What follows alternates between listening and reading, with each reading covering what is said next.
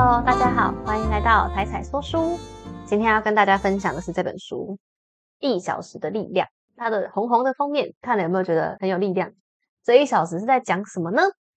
首先问大家几个问题：你是计划做得多，但实际执行少的人吗？还是有想做的事，但总是觉得太忙了，时间不够，钱不够，小孩还小，所以一直都没有开始呢？在这里，想要请大家先思考一个问题：如果从现在起，每天多给你一个小时，你会拿来做什么？也就是说，你的一天从二十四小时变成二十五小时，你会觉得多出来的一小时要拿来做自己喜欢的事吗？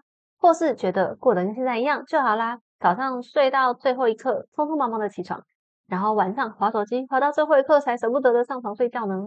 这本书的作者艾德利安·赫伯特曾经也是一个忙碌的妈妈，加上健身教练，现在也是啦。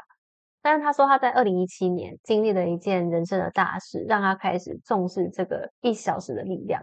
英文版叫做 Power Hour。他在二零一七年经历了他为了第二胎备孕，然后失败试管婴儿。后来又流产的一个很痛苦的疗程，跟心理上的折磨。当时的他觉得很绝望，重心也都放在怀孕这件事情上面。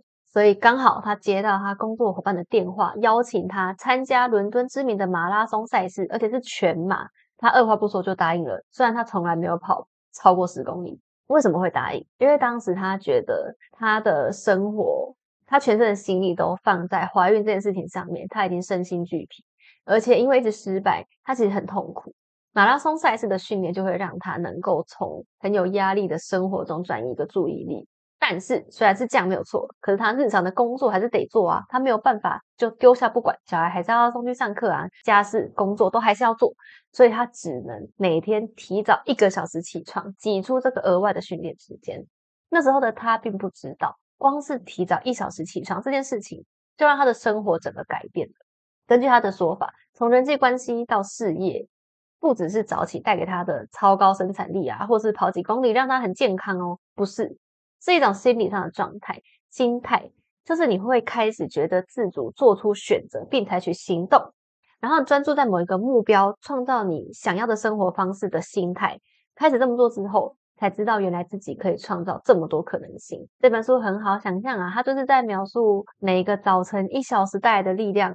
从习惯养成，怎么样培养成长型心态开始，然后一步一步分享这一小时习惯带来的好处。艾德利安在 Podcast 上有一个同名的频道，就是 Power Hour，我有找来听过。他的声音会给人一种很有活力、充满热情的感觉。他在节目里面会访问很多成功人士，像是运动员、企业家、研究员，跟他们讨论有关健康、生活习惯各方面的问题。所以这本书除了他自己的经验之外，他也整理了很多其他人的建议。像是睡眠、运动习惯养成、创造你自己的 Power Hour，内容很丰富，就是很多章节。所以比起励志书籍，我觉得它更像是一本他对着你说话的自传。他把他想讲的话都写在里面了。那对于那些你有目标、你不知道从哪里开始的人来说，这本书就可以给你一些鼓励，帮助你思考你的热情在哪里，并且把早起的第一个小时投入到你的目标里面。艾德利安就像一个好朋友，跟你分享他的生活一样。不过，如果早起对你而言是太痛苦的一件事情，也不用担心。作者他很佛心的把所有他知道的、看过的书啊，他觉得有用的习惯什么的，也都教给大家了。所以还有很多很棒的想法，也是我觉得可以看一看的。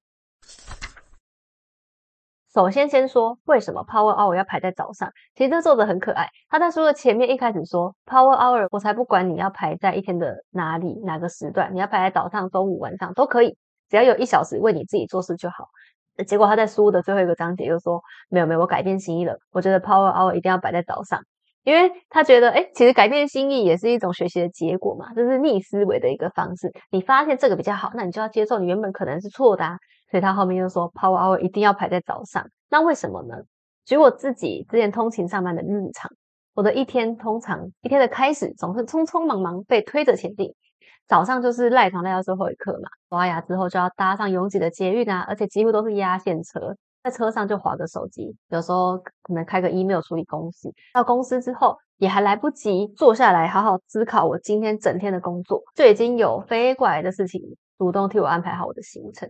中间可能又还会有越来越多的同事要来分散我的注意力呀，客户有什么紧急需求，或是要找你开会找你评估什么，总是会有忙不完的事情等着我。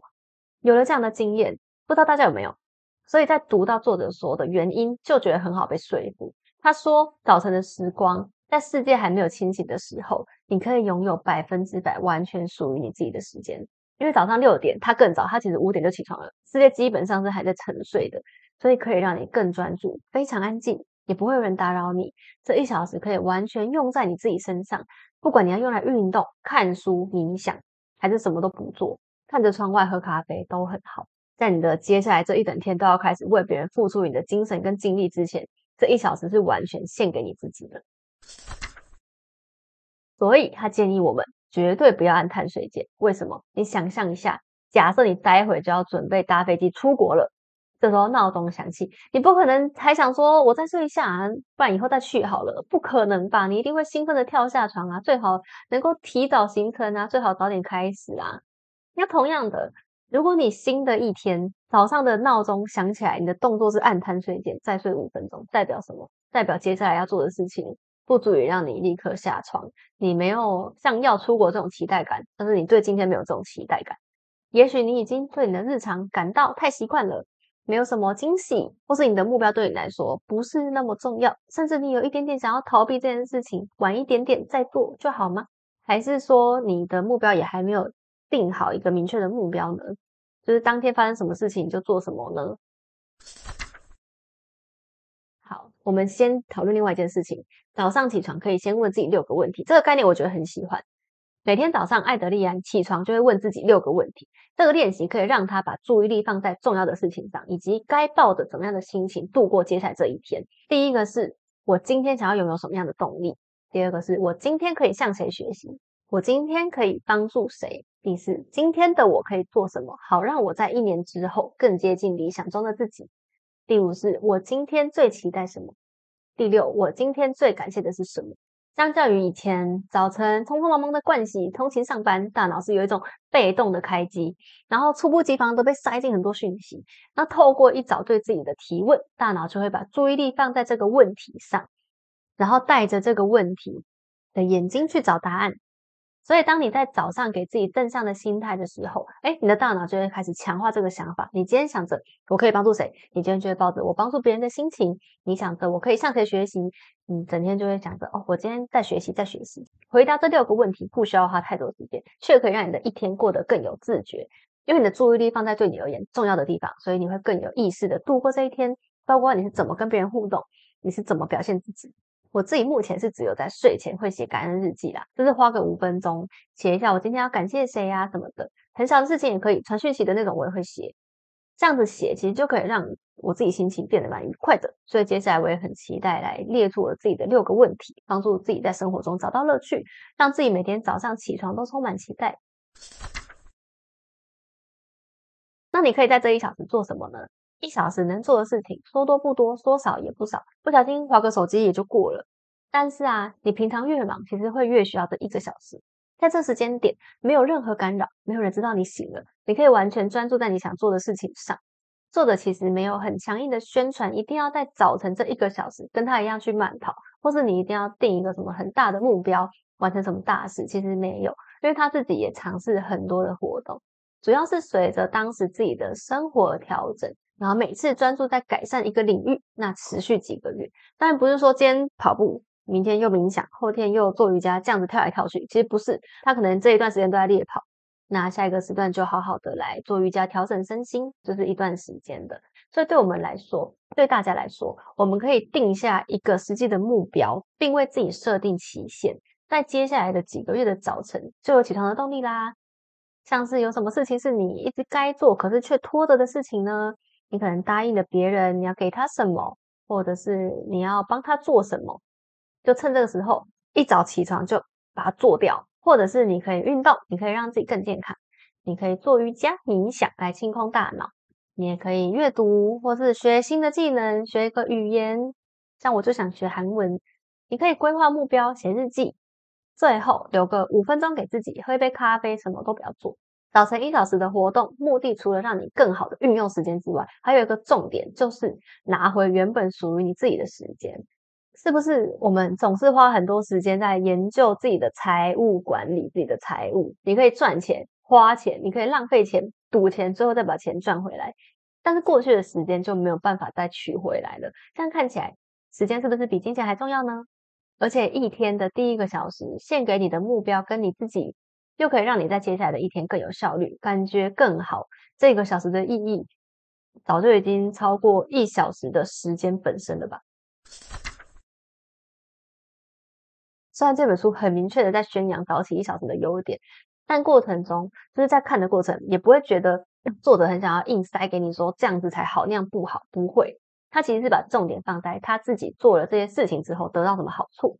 像他有个章节就是运动章节，他可能培养了什么运动习惯，然后他得到了什么好处。还有睡眠章节，比如说他觉得早起也不代表你要牺牲睡眠啊，他也觉得睡眠很重要。这睡眠章节里面有睡眠的习惯仪式，他怎么做？例如还有一个章节是人的章节，你要去交什么样的朋友，或你要怎么样跟周围的人相处什么的，其实就有很多很良好的习惯。然后纯粹想要分享给朋友的感觉。那关于早起这件事情，其实反而是只有在最后一个章节，他前面讲了很多精华，后面又在跟你说他自己是这样做的。所以就像书里面讲的，他也觉得影响他人最有利也最有效的方法是做而言不如起而行。比如说，你想让你的另一半、让你的小孩、让你的父母开始健康饮食，最好的方式就是你自己就开始健康饮食，你准备好健康的餐点，然后你也一起吃，找他们一起吃，一起享用。那其他人看到你这样做的好处之后，不用多说，他们自己就会跟上了。像我自己在夏天，其实很容易做到六七点起床，因为就我们家猫咪会吵。但最近天气变冷，然后又很暗，所以我早上就越来越爬不起来。所以我最近也开始反思，说是不是我的目标还不够吸引力啊，缺乏了一些动力，还要调整。而且当我开始执行早晨一小时，然后真的改变什么，那大家发现我改变什么，可能会来问我说：“哎，你怎么改变了？你做了什么？”然后我就可以把这个习惯也分享给身边的家人跟朋友啦。而且他虽然是从早晨练跑开始养成 Power Hour 的习惯，可是他也很坦诚的说，他早晨也尝试过很多不同类型的活动。他可能几个月的时间在运动，后面几个月都在练习乐器、读书、写日记，还有写这一本书。所以他的全力一小时不会给自己太大的压力，说我一定要做哪一件事情，而是随着状态那一阵子的重心而调整。重点就是要坚持每日一小时的活动。像偶尔他当然也会犯懒，早上就会觉得我不想起床运动啊，好冷，还要去跑步。而且他住伦敦那边一定更冷又更黑，但他就会想，就是你干脆什么都不做，喝咖啡放空也好，至少都是你坚持的，你又坚持了一天，所以他最后还是会就是至少起床。就像以前在《原子时间》这本书的概念说的，你只要知道这一小时是为了你自己，你就会有动力创造很不一样的结果。虽然在过程中可能分心或者遇到意外，让你的计划暂停。不过人生就是这样啊，接下来也不要用失败当借口说啊，算了，既然都停下来了，那我就终止吧。不行，我们要沉淀心情之后继续做下去，不求做得好，只求做得久啊。只要是朝着正确的方向前进，前面花很多时间，花了多少时间在浇水过种也不那么重要啦，因为最后最后还是会开花啊，你的努力不会白费啊。最后最后再有一个问题问大家：想象你在一年后跟你的朋友在咖啡厅聊天。聊的内容是说，过去一年是你生命中最棒的一年。那这一刻的你要做什么事，才能让这个景象成真，让未来的你觉得这一年过得很棒、很值得呢？现在开始，你过去的每一个小时，它都已经过去了，它的效果远远不及你未来每一天的这个全力一小时。所以一定要好好的善用它，让一年后的你感到值得啊！那谢谢大家听到这边，希望可以带给大家一些帮助啦。喜欢的话，欢迎帮忙按赞、订阅、分享给你的好朋友。下次见喽，拜拜。